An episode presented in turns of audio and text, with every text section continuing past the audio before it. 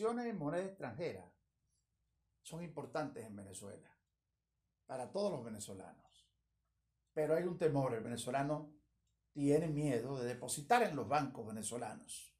Por las razones que todos conocemos, y ejemplos como la de Argentina y otros anteriores, donde se ha tomado su dinero o se hizo un corralito.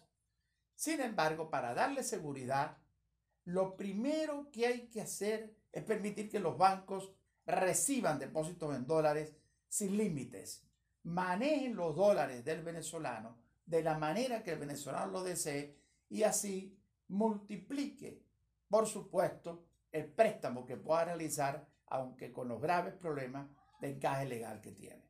El venezolano necesita de la activación económica para poder sobrevivir y avanzar adelante.